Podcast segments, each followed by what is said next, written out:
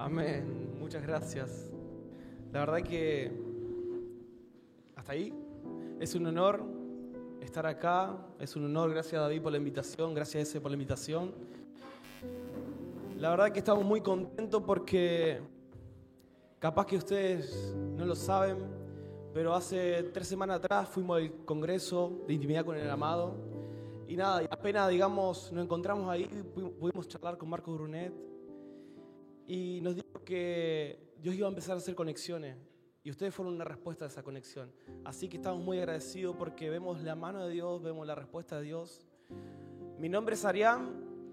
Yo hace un tiempo que largo que vine a Rosario a estudiar, pero siempre con un deseo en el corazón, con una pasión en el corazón de donde salí, que fue mi pueblo, de hacer la obra, de hacer el llamado del Señor.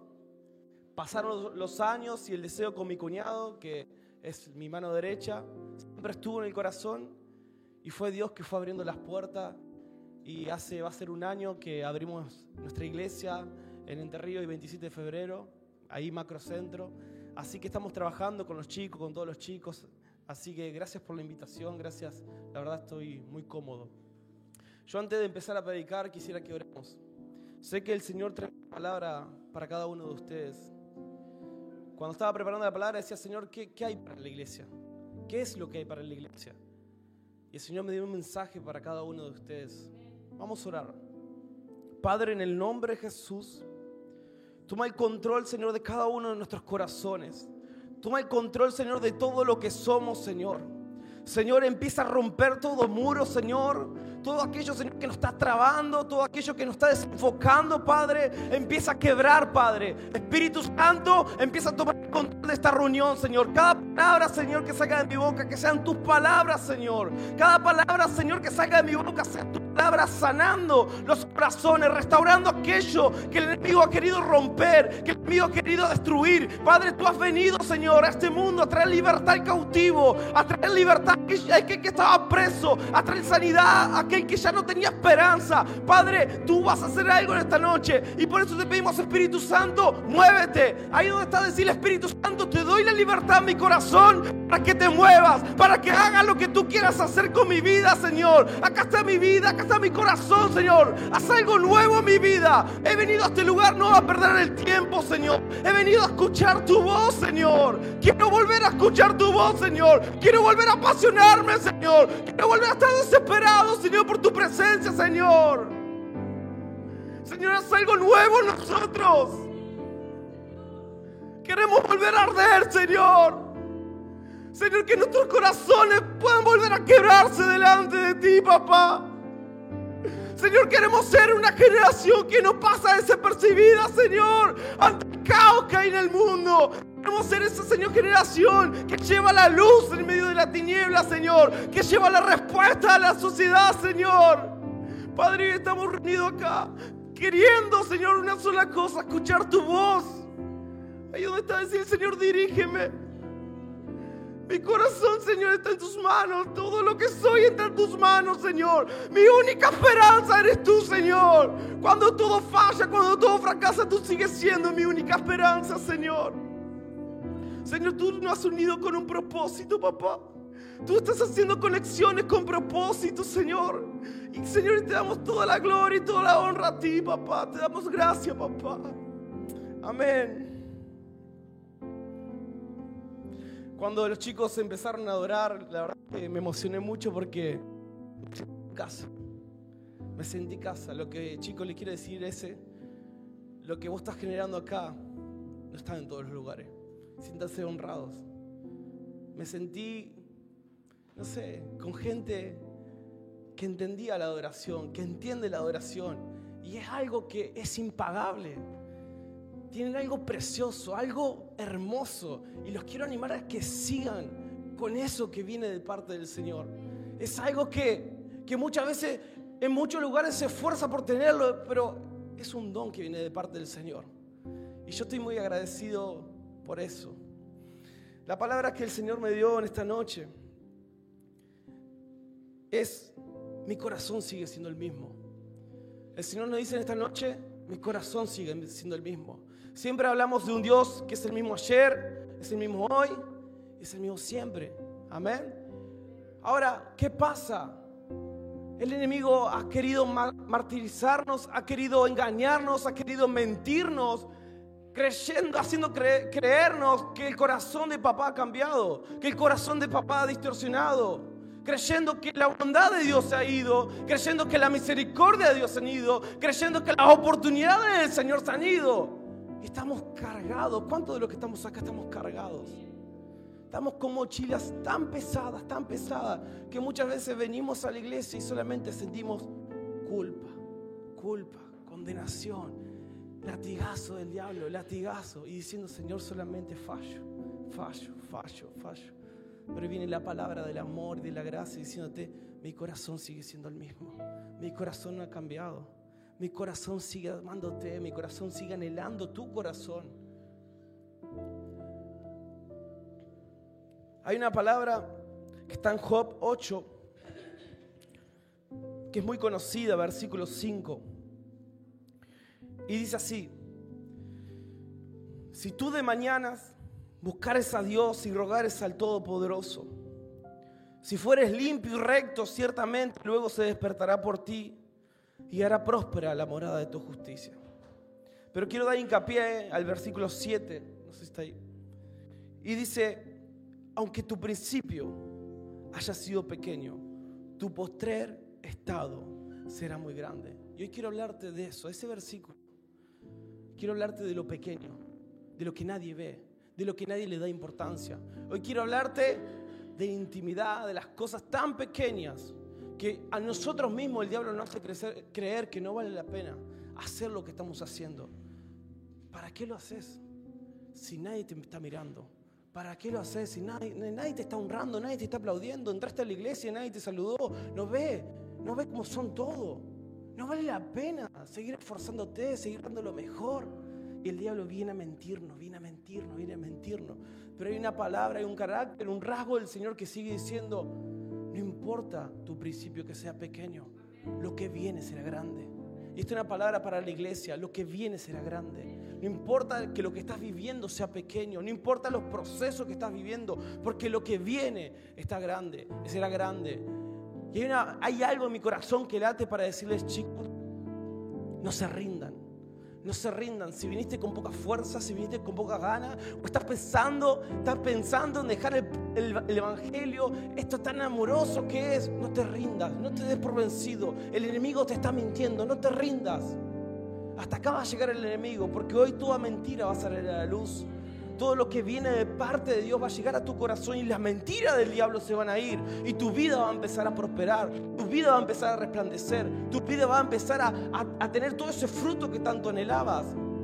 Porque las mentiras del diablo ya, ya no van a ser parte de tu vida. Amén. Versículo 25 de Mateo, capítulo 25, Mateo, versículo 21. Dice así, muchos los conocen. Si en lo poco, como dice, si en lo poco fuiste fiel, en lo mucho te pondré. ¿Cuántas veces hemos escuchado esa palabra? Vivimos escuchando esa palabra. ¿Y sabes lo que hace el enemigo? Viene a decirte, no vale la pena ser fiel en lo poco. No vale la pena si nadie te da lugar. ¿Para qué vas a ser fiel? Yo te vengo a decir de parte de Dios, el corazón de Dios no ha cambiado. Dios te sigue diciendo, vale la pena, vale la pena ser fiel cuando nadie te ve, vale la pena pagar la televisión cuando nadie te está mirando, vale la pena cerrar lo que tenés que cerrar, decidir por lo que tenés que decir, porque yo voy a ser tu respaldo y tu postrer estado será grande. Vale la pena. Cuando vayas a las cosas mayores, vas a saber administrar tu vida, vas a saber administrar todo lo que yo tengo para tu vida. Eso es lo que viene de parte del Señor diciendo, no va a ser una generación que solamente va a buscar las cosas grandes, sino que va a aprender a ser fiel en lo poco, a ser fiel en lo pequeño. Y uno puede decir, ¿de qué me estás hablando? ¿Qué quiere decir con esto? Y hay una palabra que muchas veces cuando yo empecé este camino del Evangelio, todo lo que escuchamos a un predicador decimos, hey, me gustaría ser como esa persona. Primero que el predicador no es un producto terminado. Y nunca lo va a hacer. Somos iguales que ustedes. Pero segundo, el enemigo viene a hablarte de ideales. Y viene a hacer que te compares.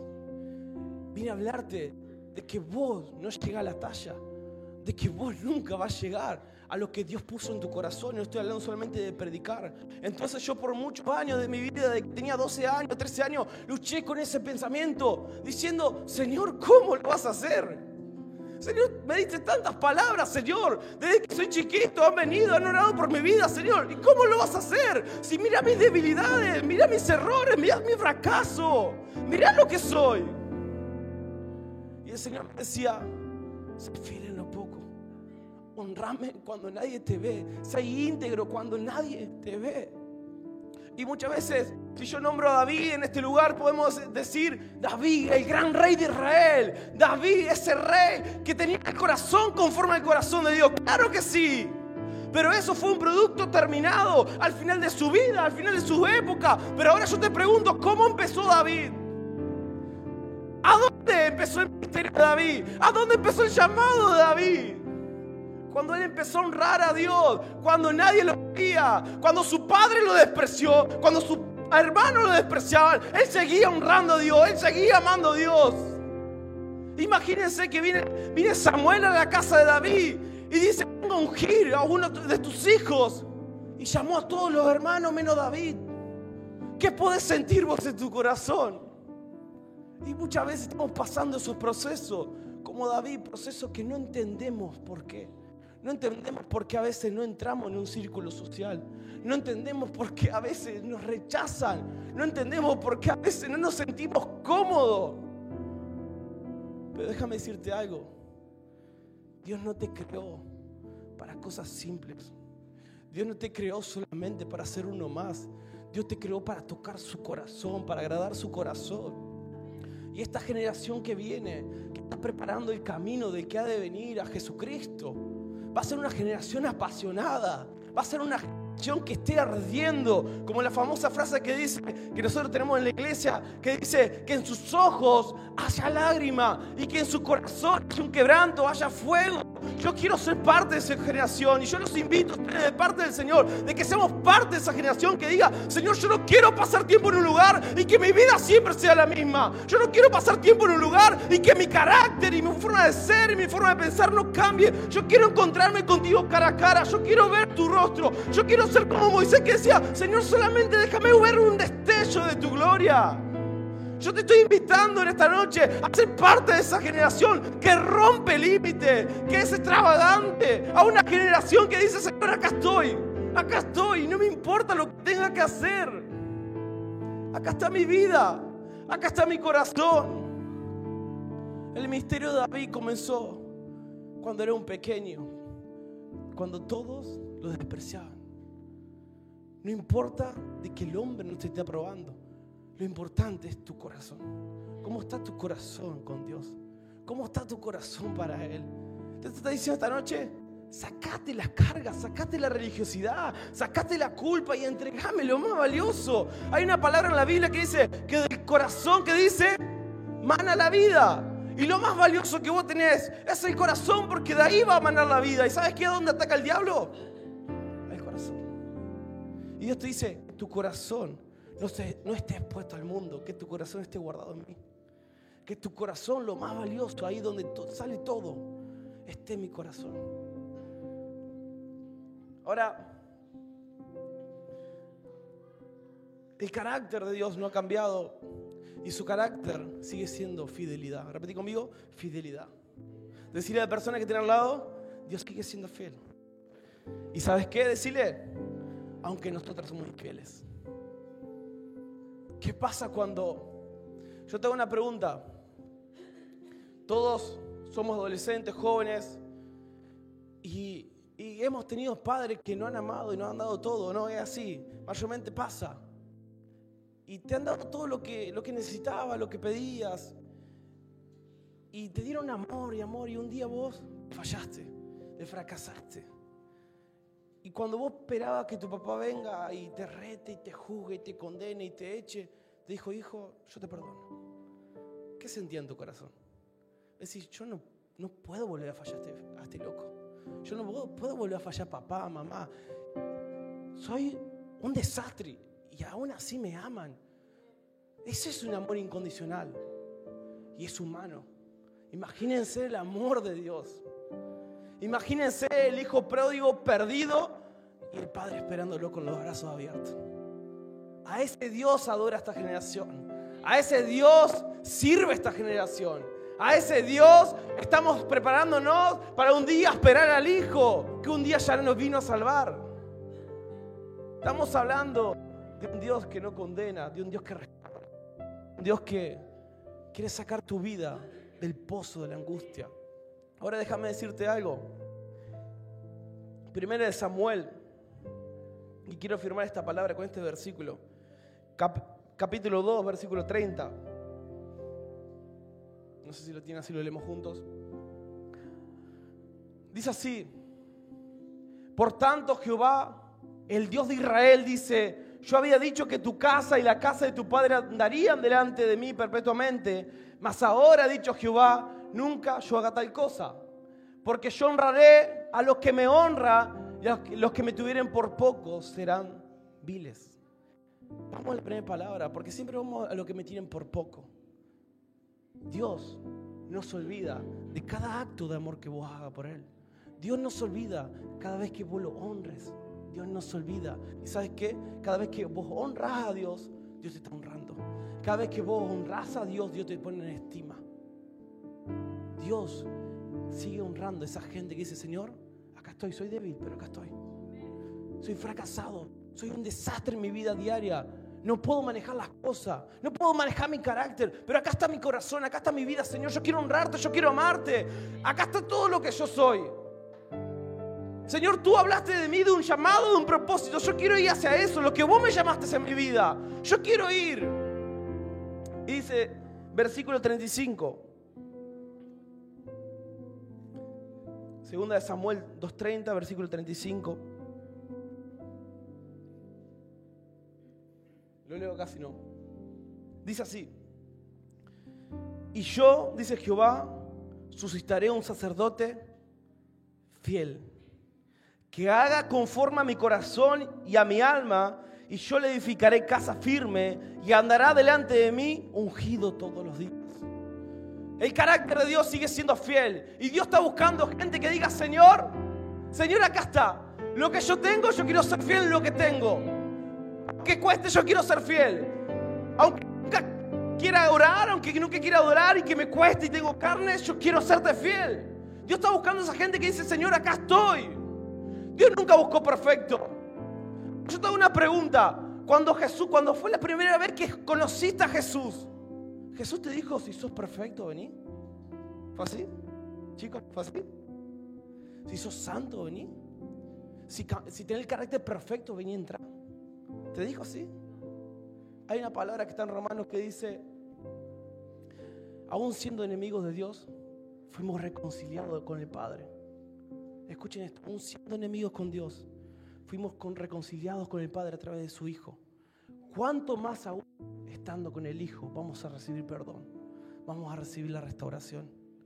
A ese Dios adoramos, a ese Dios exaltamos, a un Dios que te está diciendo, hijo, Basta de vivir engañado, basta de vivir de mentiras. Hay una palabra que está en Juan y cuando lo leía lloraba. Pues digo yo, Señor, qué lindo es ver tu carácter, qué lindo es ver cómo tú te sigues manejando, cómo, cómo tus principios no han cambiado, aunque el, mundo va de mal en peor, aunque nuestro carácter va cambiando muchas veces para mal, tú sigues siendo fiel. Tú sigues siendo fiel. ¿Cuántos pueden decir esta noche que Dios sigue siendo fiel? ¿Cuántos pueden testificar que Dios sigue siendo fiel? Hoy leí una frase de la Paul Washer que decía, he hecho tantas cosas malas, pero es tantas cosas malas y no puedo cambiar, decía, y aún así me sigues amando. Eso es terrible. A ese Dios amamos. Hay una frase famosa que dice, el que mucho se le perdona, mucho ama. Cuando nosotros entendemos el perdón de Dios, empezamos a amar a Dios. No nos confundamos, iglesia. Nosotros muchas veces creemos que nosotros hemos amado primero a Dios, pero Él nos amó primero, dice la palabra. Por eso nosotros le amamos a Él. Cuando yo puedo entender el perdón de Dios, cuando yo puedo entender el sacrificio de Jesús en la cruz del Calvario, cuando yo puedo entender el amor y la gracia, el favor inmerecido, que si yo estoy acá es por gracia de Él, solamente hay una cosa de Él hacia mí rendirme, entregarme, diciéndose, diciéndote, Señor, no puedo hacer nada, no hice nada para merecerlo, no hice nada para que me hable, no hice nada para que me prospere como me estás prosperando, no hice nada para que se me abran las puertas, no hice nada, Señor, ni un mérito hay en mi vida y aún así puedo tener una gracia especial sobre mi vida. Esto se llama gracia, favor inmerecido. Y lo único que nos conduce a hacer eso es decir, vivir rendidos. Rendidos. Y hay una palabra que está en Juan 1, versículo 43. Quiero que lo leamos todos juntos. Dice, y el siguiente día quiso Jesús ir a Galilea y allá y haya a Felipe, el cual dijo, sígueme. Siguiente. Y era Felipe de Besadia, la ciudad de Andrés y de Pedro. Felipe halló a Natanael. Repetí conmigo, halló a Natanael. Amén.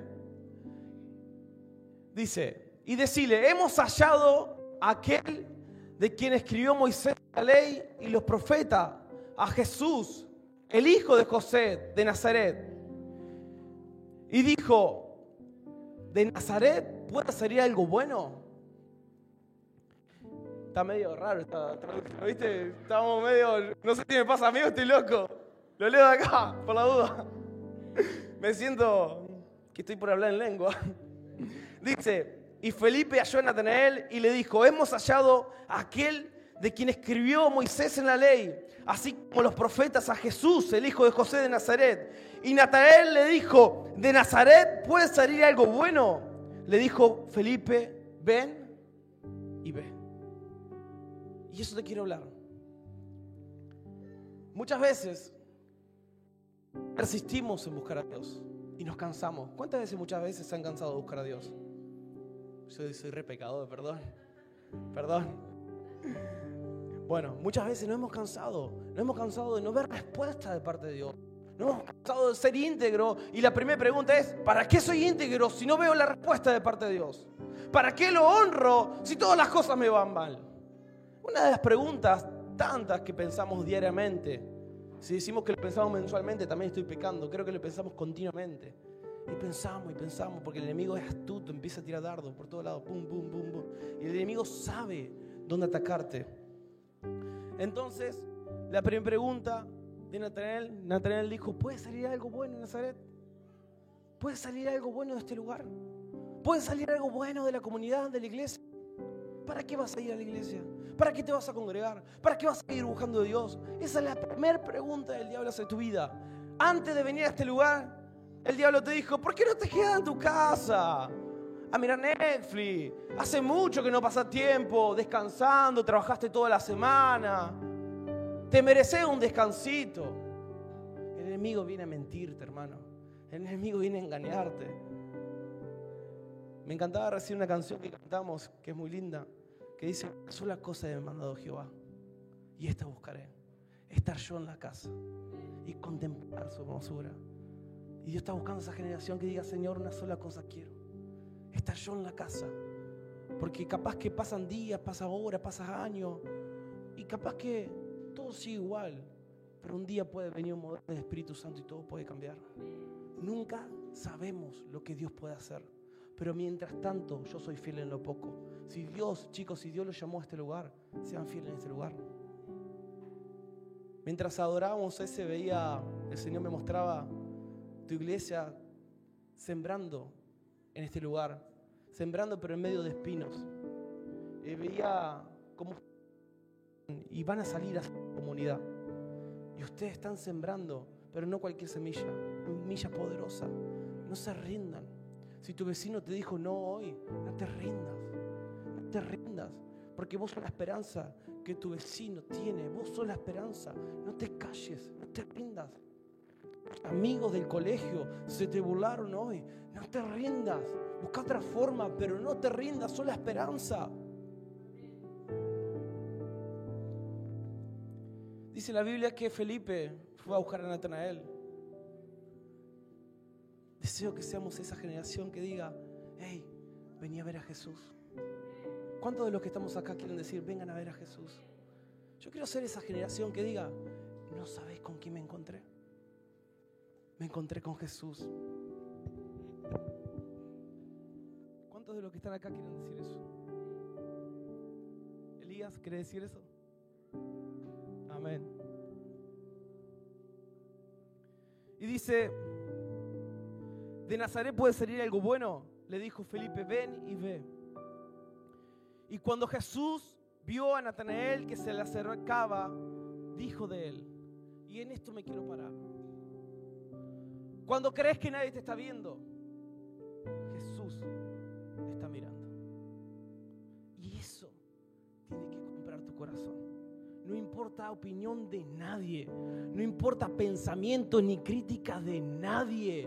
Dice la palabra, cuando Jesús vio a Natanael, ¿qué pensás que pasó por el corazón del papá de ese hijo pródigo tan perdido, desquiciado como estaba?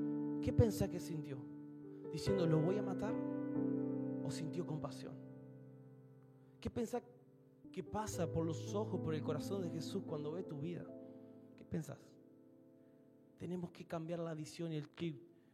El carácter de Cristo no ha cambiado. El carácter de Cristo es ir a buscar la oveja perdida, ir a buscar y honrar a aquellos que lo han honrado, ir a buscar a aquel que fue injusto y que está perdido y decirle, hey, yo tengo esperanza para tu vida. Y dice la palabra, he aquí un verdadero israelita en quien no hay engaño. Dios sigue honrando a esa gente que sigue honrándolo en el secreto. Dios sigue trabajando y honrando a esa gente como David, a esa gente que nadie lo veía y honraba a Dios.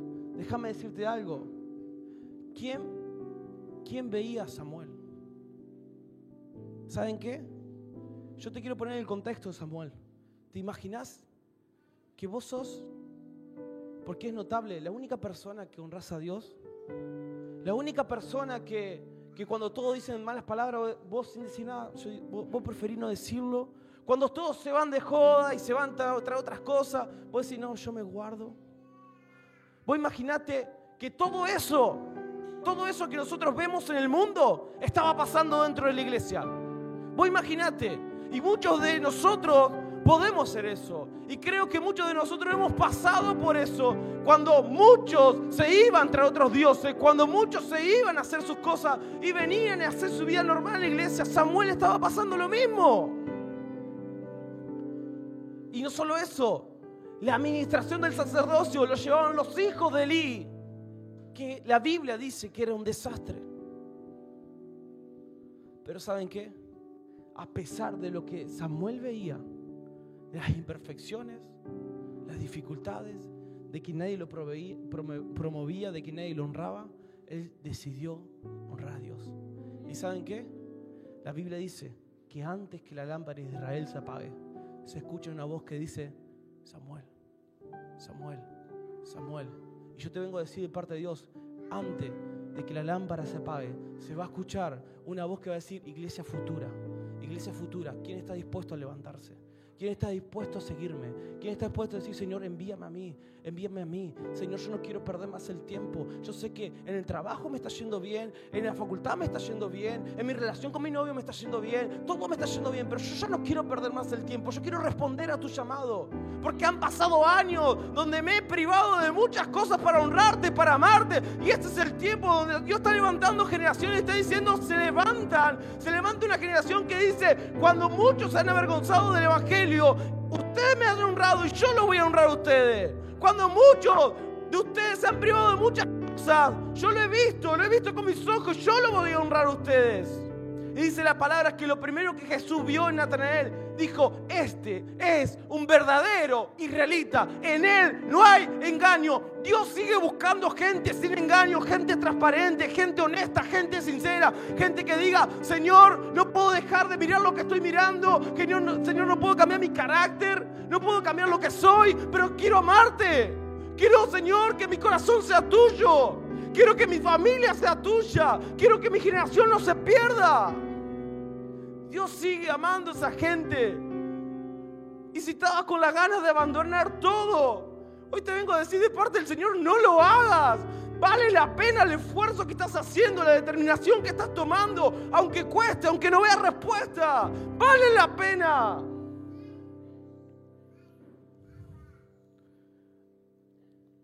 Dice la palabra de Dios en el libro de Josué, cuando ya había terminado todo su proceso, todas sus pruebas, todas sus luchas. ¿Sabe lo que dice la palabra?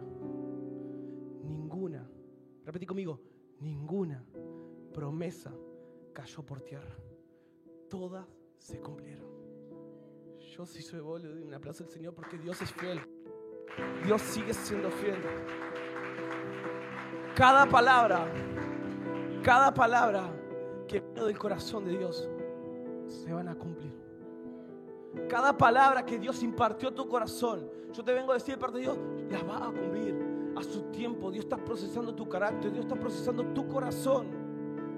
Todo lo que sale de su corazón se cumple, porque Él no es hombre, Él no es infiel, Él no falla, Él cumple. Pero son sus tiempos, son a su manera, son a su forma, no a nuestra forma. Y dice la Biblia, versículo 48, le dijo Natanael, ¿de dónde me conoces?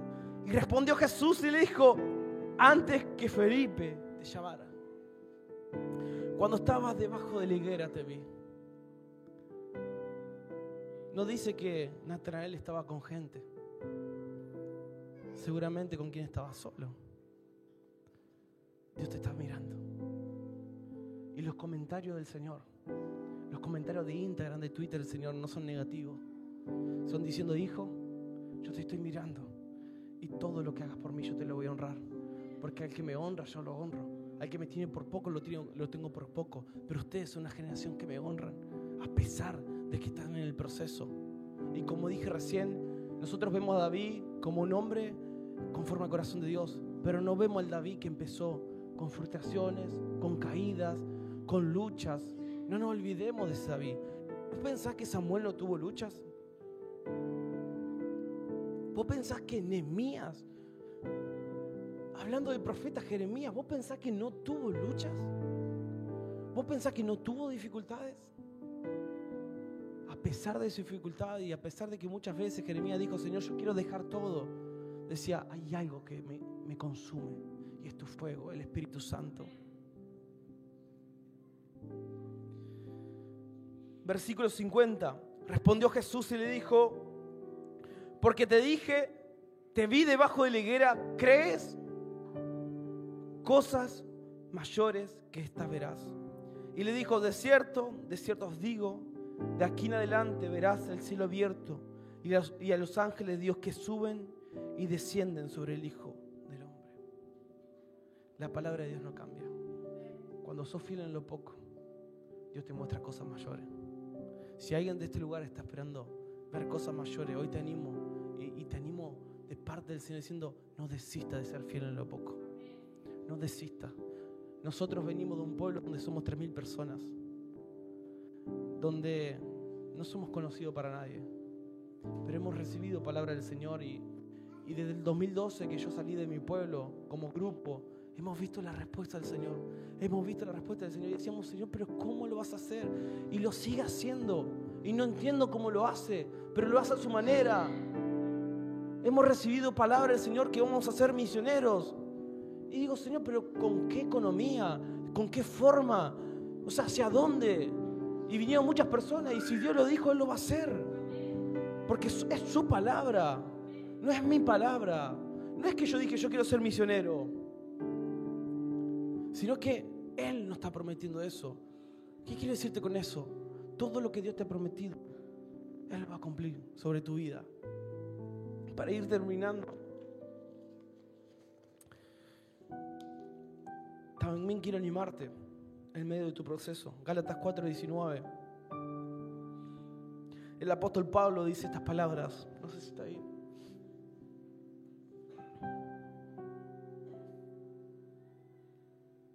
Dice así, queridos hijos, ¿qué dice?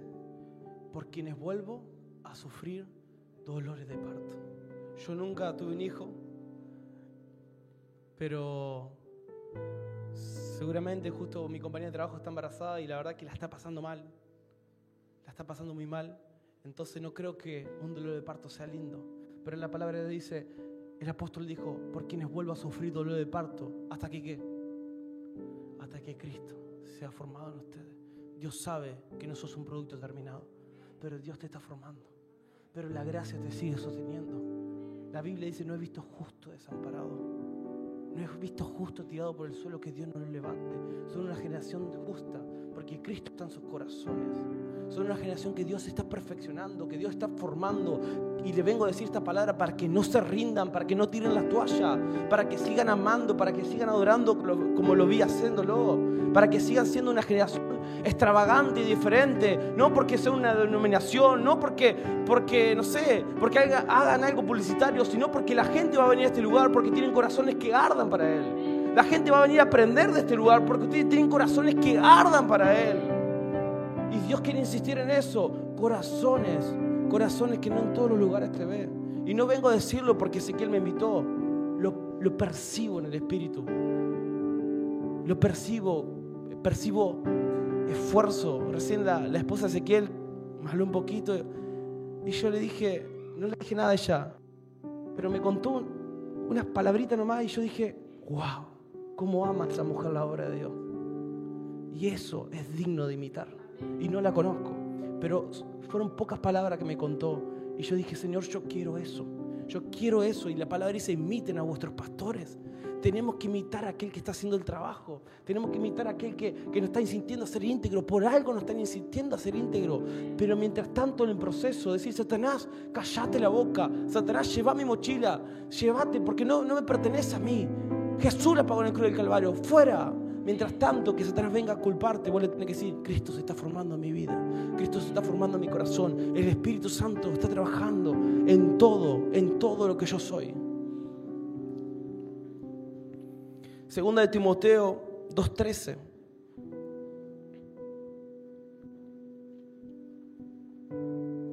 Quiero que lo leamos todos juntos. ¿Qué dice? Si somos infieles, ¿qué dice? Si somos infieles, sigue siendo fiel, ya que no puede negarse a sí mismo. ¿Cómo no amar a este Dios? ¿Cómo no amar a este Cristo?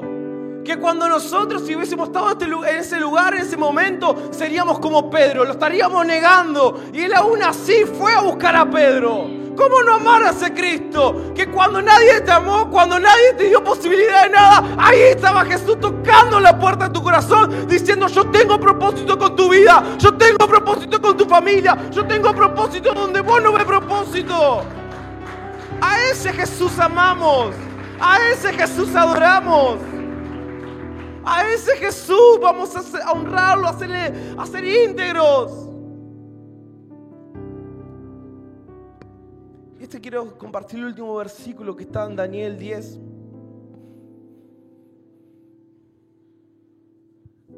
Versículo 2.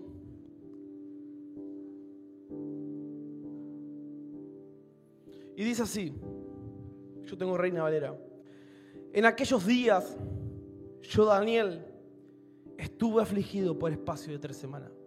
Repetí conmigo, estuve afligido.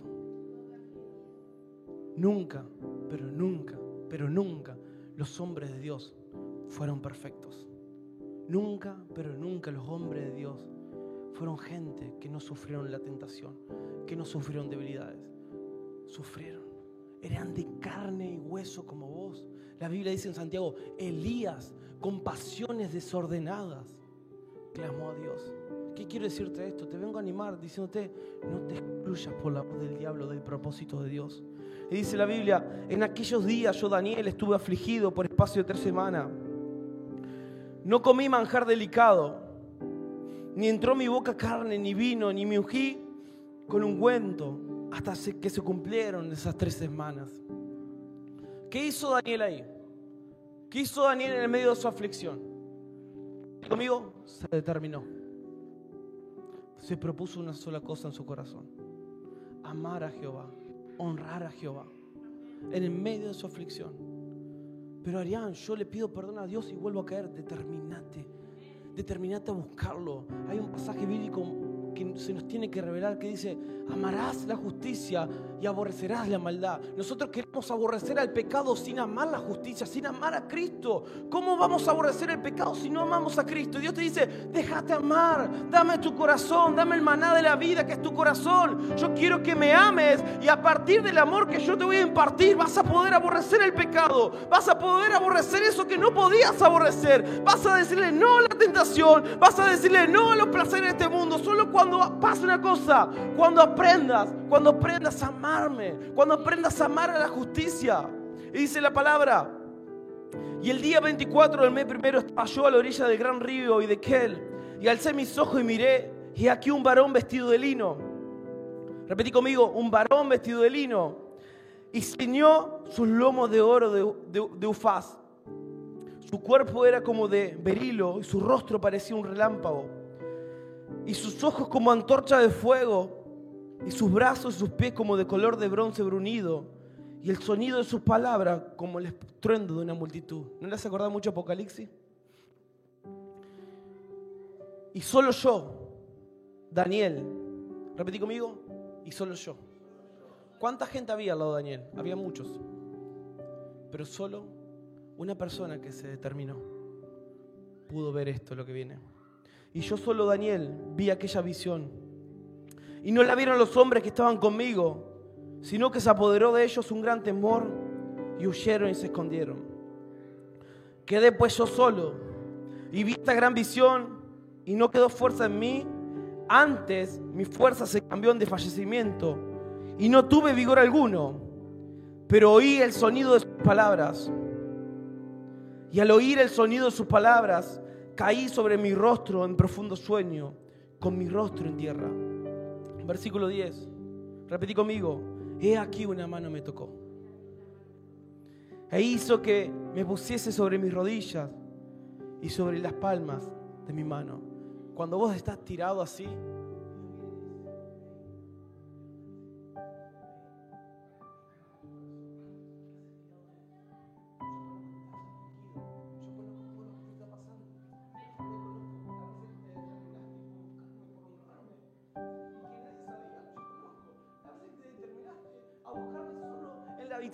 a buscarme en oración. ¿Qué piensa que yo no lo conozco? Dios te dice, levanta ese rostro, levanta tu espíritu. La palabra, y me dijo, Daniel,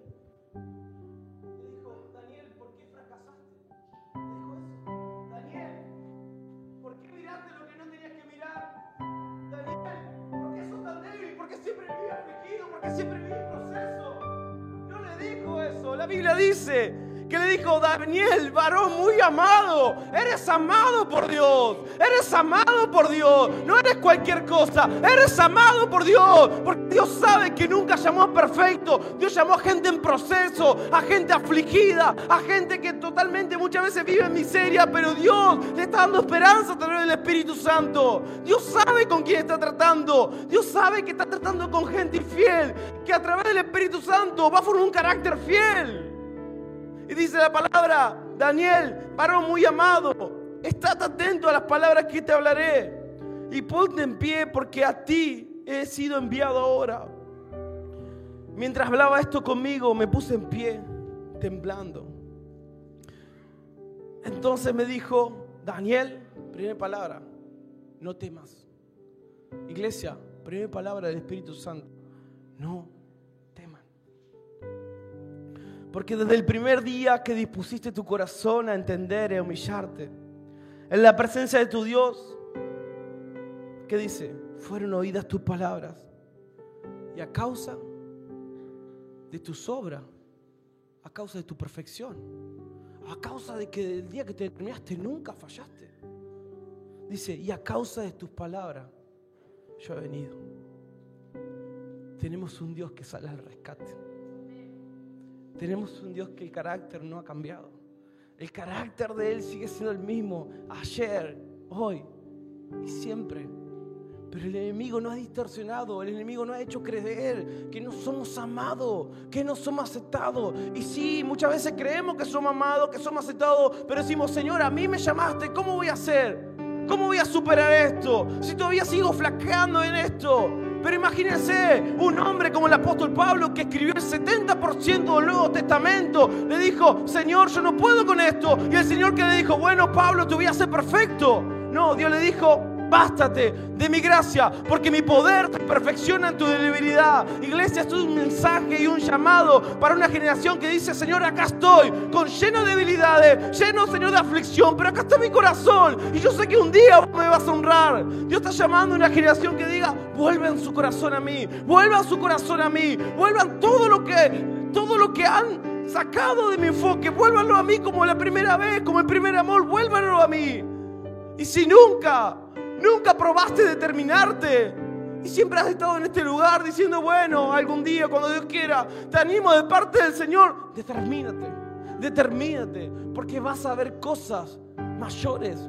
Porque la Biblia dice, aunque tu primer estado sea pequeño, tu postrer estado será muy grande. Nunca podríamos comparar, escuchen esto, la honra de un hombre con la honra de Dios.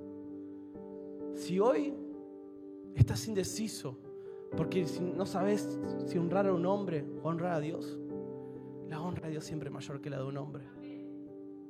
Si hoy estás indeciso porque en tu ambiente laboral, no te aceptan porque sos cristiano, déjame decirte algo, estás honrando a Dios. La honra viene de Él, la promoción viene de Él. Las puertas son abiertas por Él. Nada pasa en este mundo si Dios no lo decide, si no, Dios no levanta la mano y diga, hey, que pase esto sobre esta vida. Job fue un hombre que honró a Dios.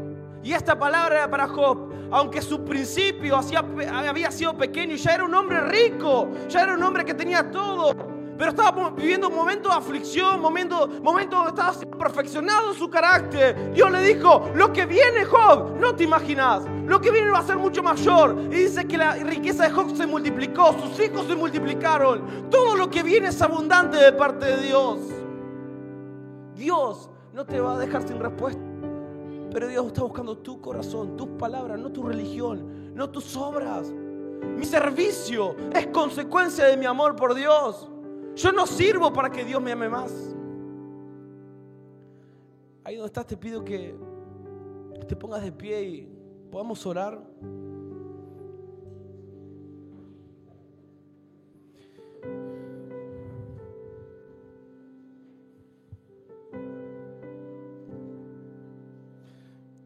Concentrate cinco minutos más. Y vamos a pedirle al Espíritu Santo que nos pueda revelar esta palabra, que nos pueda impartir de su amor y que no salgamos de la misma manera que entramos. Papá, anhelamos ardientemente, Señor, salir de este lugar, primeramente determinados sabiendo de que tu carácter no ha cambiado. Si sentís determinarte en esta noche, que nadie mire a nadie, levanta tu mano, que nadie mire a nadie, acá no, nadie está para mirar a nadie. Con una señal de adoración le puedas decir, Señor, levanto mi mano diciéndote, Señor, acá está mi vida. He querido tirar la toalla, he querido, Señor, dejar todo. Me he desenfocado por un tiempo, Señor, pero me doy cuenta que la única fuente de vida eres papá. La única fuente de vida, y de salvación, y de esperanza eres tú, Señor. Padre, oramos por una generación que no se conforma con solamente una reunión. Oramos por una generación, Señor, donde los corazones, Señor, sean como llamas de fuego, que ardan, que ardan, que ardan, Señor. Señor, tú describiste también a la iglesia de Éfeso, Señor. Era tan perfecta, Señor, pero habían olvidado lo más valioso. Señor, que podamos ser esa generación que no se olvide de lo más valioso que el primer amor, Señor. Señor, no queremos pasar desapercibido lo más glorioso, Señor, que es tener una intimidad y una relación contigo, Señor. Por cosas superficiales, por cosas externas, Señor. Señor, queremos determinarnos así como Daniel propuso en su corazón, no contaminarse con la comida del rey, Señor. Haz de esta generación una generación extravagante, una generación, Señor, extraordinaria, que dice, Señor, aunque no vea nada, aunque todas las noticias son en contra de mi vida, aunque el panorama se en contra de mi vida, yo me determino a honrarte. Yo me determino, Señor. Yo me determino, Señor, porque sé que tú estás oyendo mis oraciones. Iglesia, te animo que lo puedas buscar, que lo puedas honrar, que lo puedas exaltar a Él. Cinco minutos más y terminamos. Pero no te vayas de este lugar si tienes que tomar decisiones. No te vayas de este lugar si tienes que decir, Señor, la verdad que no me han dado bien. He querido, Señor, cerrar la puerta del llamado, cerrar la puerta de la iglesia, cerrar la puerta de la comunidad. Pero hoy me estoy dando cuenta que el enemigo me estaba engañando. Que tú nunca me dejaste de amar, Señor. Tú nunca me dejaste de amar. Que tu amor sigue latente. Señor, me mostraste a través de tu palabra que cuando yo soy infiel, tú sigues siendo fiel, Señor. ¿Cómo no voy a amarte? ¿Cómo no voy a adorarte? ¿Cómo no lo vamos a adorar, iglesia?